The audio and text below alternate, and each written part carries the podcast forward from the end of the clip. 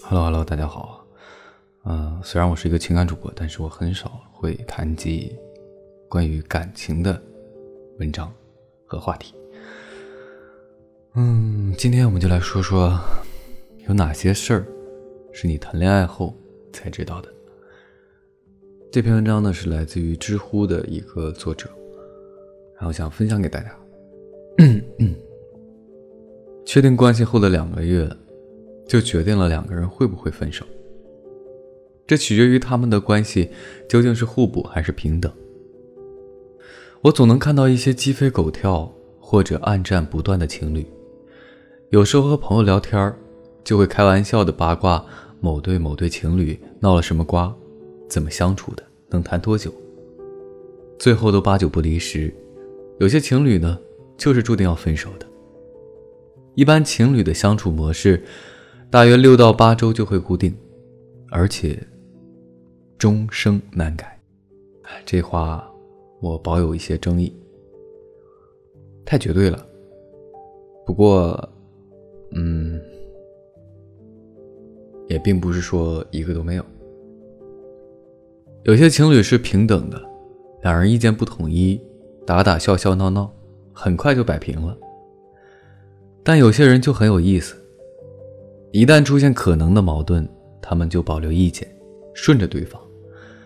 虽然心里不舒服，但总是不知道如何表达出来。这样的人，就是自然而然的把自己摆到了低位上。我挺讨厌这个高位跟低位的啊这两个词，不过本篇文章中都是以这样的词来贯穿全文的。可能这个作者他本身就是这样认定的吧，两个人感情之间有高低之分，呃，我觉得这是一个悖论啊，不建议各位去听取，嗯，然后强行对号入座啊。那另一方自然而然就处于高位了，没错，这就是传闻中的舔狗。比如恋爱时期总花钱的这一方呢，往往就是低位，我觉得这是不对的，因为爱你才会。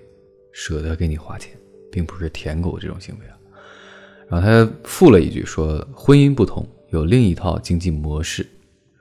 不要认为谈恋爱只有男孩会多花钱，其实很多古怪关系里都是女方花钱，男方抠门。当然反过来的也有。而看到对方抠门呢，这些人心里面不舒服，总是找朋友诉苦，自己却下不了决心开口质疑。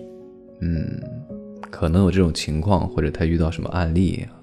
在正常的关系里，即使经济能力有差异，一方花钱多，另一方也会尽力去付出，不会想被看作占便宜。又比如，总是主动联系的这一方，往往就是低位啊。他又说了一下这个，哎，站位的这个关系，并不是说我们要学着一些网上的 PUA，不去主动搞什么冷淡拉扯。而总计较有没有早安、午安、晚安，下班有没有打电话等等这些固定流程的人，本身就是没有安全感的表现。这句话也不全是，并不这样认为啊。我也不知道为什么我今天要把这篇文章读下来，可能是想更新一期节目吧。最开始他们小心翼翼地提出了要求，后来为此生气，发现对方没有什么改变。过了两个月，也就放弃了。在正常的关系里，双方都会主动联系，互相有自然的生活分享的欲望。再比如，总是心心念念计划未来，一个人想着以后怎么结婚、怎么生活的人，往往就是低位。他又提了这个。两个人在一起了，思考未来当然是好的，但是连现在都没处明白呢，想那么远。是想一下子就把人绑住吗？小心绑住的不是对方，而是自己。和对方讨论过几次以后，看到对方飘忽的眼神，是不是自己也很快失去了兴趣了呢？好像你也不会再，呃，去讨论我们以后将来，在正常的关系里，每一个步骤都是自然发生的：相识、相处、相恋、相依。相爱相伴，计划当然有，但它是跟着感情的变身去发展的，而不是在没准备的情况下硬推着往前走。这句话我还是比较认同的啊。呃，有些时候做错了就，啊，后悔也晚了，可能，嗯，后知后觉。然后又说，在不平等的关系里，处于关系高位的一方啊，他又来计较这个位置的关系，说话往往不过脑子，不太在意对方的情绪和感受，相处很随意，比较自我。时间久了，处于低位的一方一直压抑着自己的情绪，就会很难受。这并不是一件礼物或者一句关心的事情。那些古怪的情侣，日常往来。也跟其他的情侣没什么区别，但相处的时候，一方总是表达不出自己的意见，总是顺着对方的喜恶，正常的需求无法得到满足，心理压力就会很大，自然很难快乐起来。嗯，这个也还是蛮对的。这个时候就很容易因为一些小事起争执。通过各种生活中的小事情去纠结，去表达自己的不满，这也就是俗称的作。其实刚开始相处的时候，吵架未必是坏事，一些事吵清楚了，互相就了解了；吵不清楚，也看清了双方不合适，及早止损。但是，一直吵一直吵，大概率会分手或离婚。那么，有些人宁愿自己心里压的难受。也不愿意表达自己真实的需求呢，只会作呢。说白了，也就是缺爱两个字。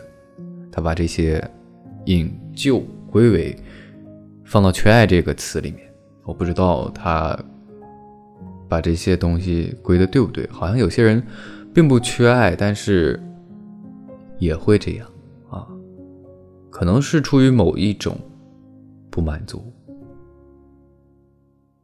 我觉得，哎呀，中国文化太博大精深了，很多事情有正方就有反方，有这一面就有对立面，没有完完全全的能涵盖得住的啊。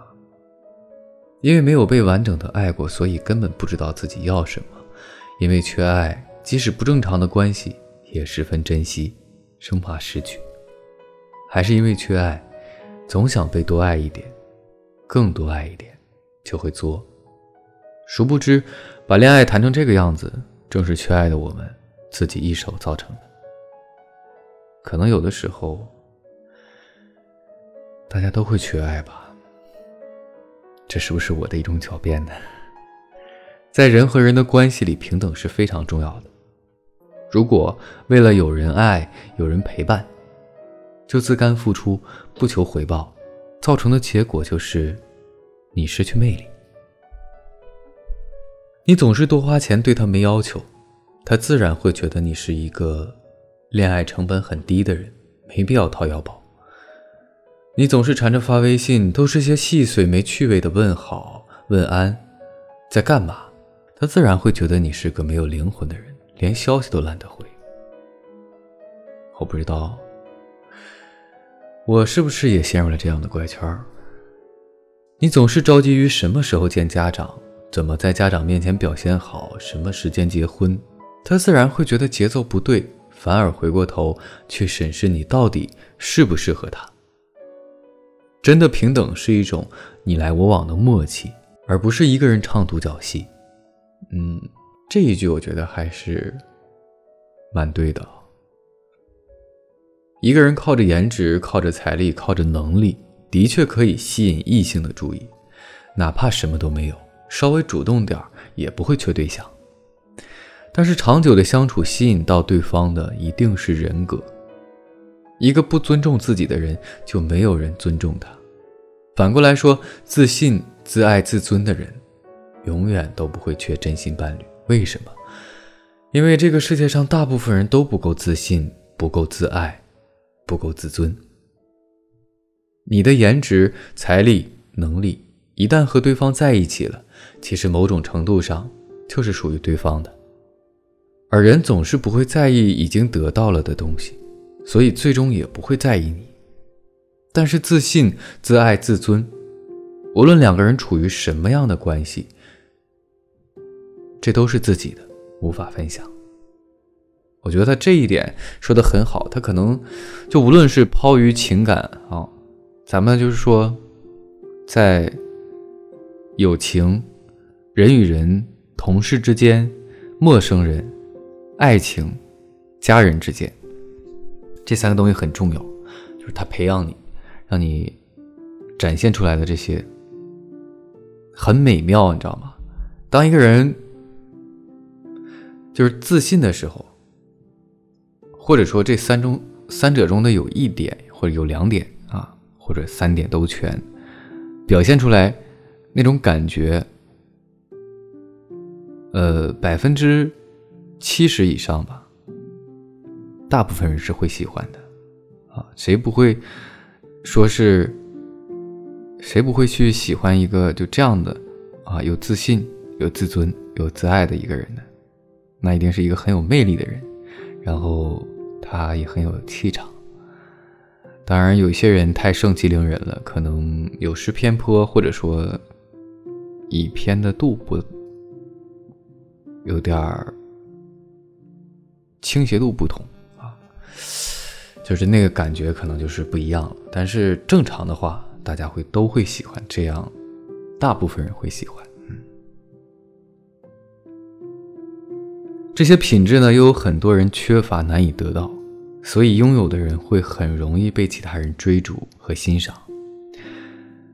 他们的言行举止都散发着特殊的魅力，让人难以自拔，不会厌倦。可是，自尊、自信、自爱的人，往往寻求的伴侣都是同类。只有同样自信、自爱、自尊的人，才能获得他们的欣赏。思考一下，你经历的感情究竟是来自于互相的欣赏和吸引？还是内心需要一个人陪伴产生的冲动呢？他引出了一个，抛出了一个问题啊，来让你思考：期待着一份永世不变的爱情来填补自己内心空洞的人，最终得到的，往往不过是两个同样缺爱的人互相抱团取暖罢了。我觉得这句话就算是啊，两个互相缺爱的人抱团取暖。何尝不是一种幸运？如果两个人是可以互相依存的，啊，这也是一种幸运。因为他说的那种永世不变的爱情啊，太难得了。太多人互相陪伴，互相填补，互相依赖，又互相不满，互相指责，甚至两看生厌，却还要欺骗自己：我爱他。嗯，这里我觉得它是一个，它是一个啊贬义的，完了是一个悖论，不太，他不认为这样的是一个呃特别好的一个一个状况啊。但是大多数人的这个感情，我觉得好像都会把这些都呃都占都呃都会雨露均沾到。这样的感情如何能持久呢？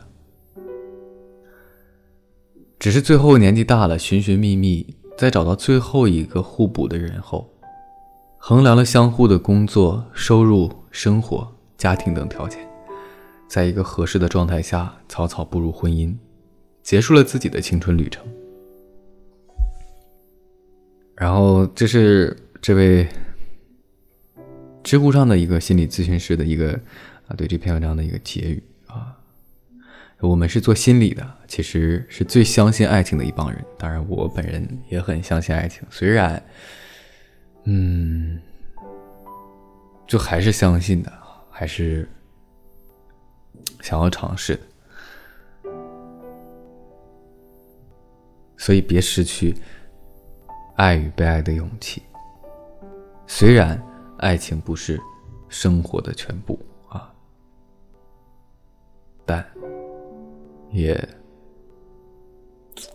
也要有对爱情的向往。你可以没有爱情，也可以不做谁的情人，没有什么感情，但一定要对爱情有向往。人之常情嘛。获得真爱很难，但难就是难在我们自身缺乏被爱的品质，而不是去寻寻觅觅那个终究无法找到的人。你若盛开，蝴蝶自来。若能爱自己，真爱自然不会遥远。他最后把所有的一切想要引咎的点说成了是自爱。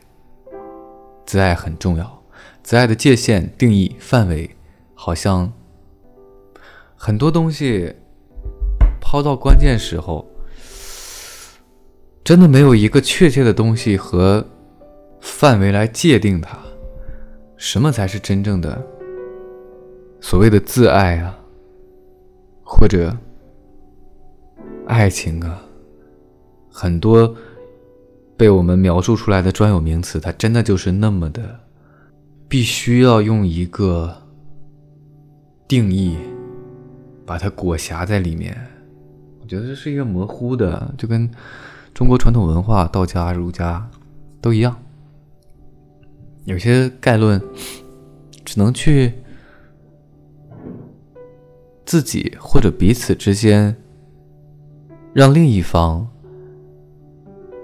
你达到了那种程度之后，他感受到的，可能你想表，或者说你想表达的是，心里面想的是是实，你表达出来的可能就，是，如果表达能力很好，或者说你，呃，人与人之间的沟通方式或者接触，你呈现出来的是六，如果表达不好的，可能是二或者三，五以下吧。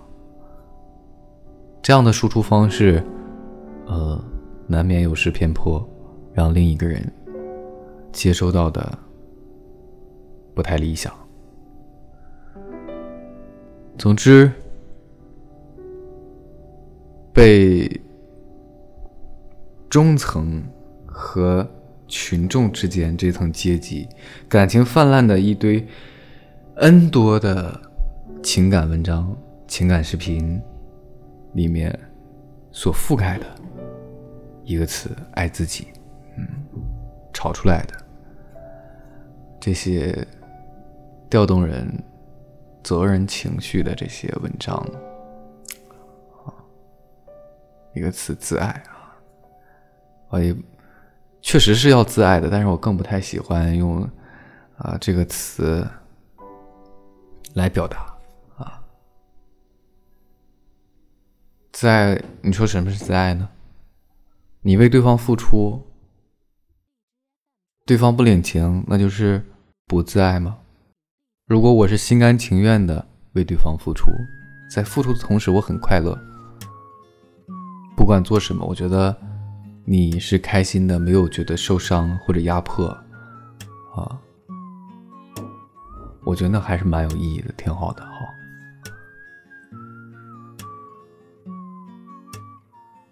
这期节目不知道怎么结尾了，好像突然间自言自语了很久，那就还是我们的结尾三句话吧。提前和各位说一声晚安，一夜好眠。每晚睡前原谅所有的人和事，让每个睡不着的夜晚有一个能睡着的理由。每晚我在心情招待所里等你。我是微风，就这样。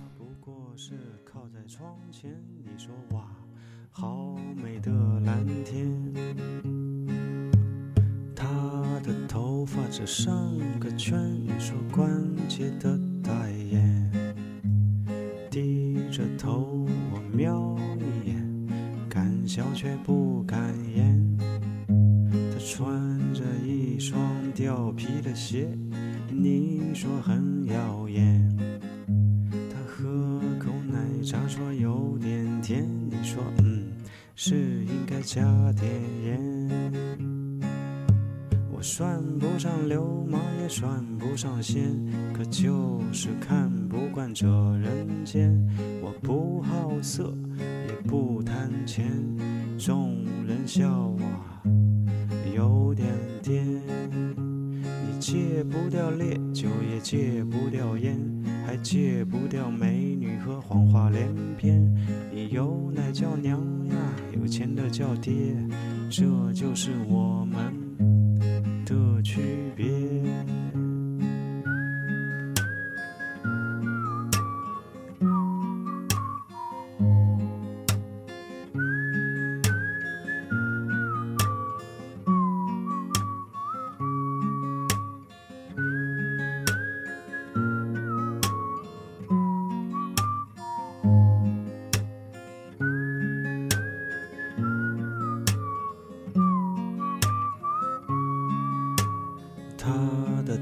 发只剩个圈，你说关节的代言。低着头我瞄一眼，敢笑却不敢言。他穿着一双貂皮的鞋，你说很耀眼。他喝口奶茶说有点甜，你说嗯，是应该加点盐。我算不上流氓，也算不上仙，可就是看不惯这人间。我不好色，也不贪钱，众人笑我有点甜。你戒不掉烈酒，也戒不掉烟，还戒不掉美女和谎话连篇。你有奶叫娘呀，有钱的叫爹，这就是我们。我算不上流氓，也算不上仙，可就是看不惯这人间。我不好色，也不贪钱，众人笑我有点。你戒不掉烈酒，也戒不掉烟，还戒不掉美女和谎话连篇。你有奶叫娘呀，有钱的叫爹，这就是我们。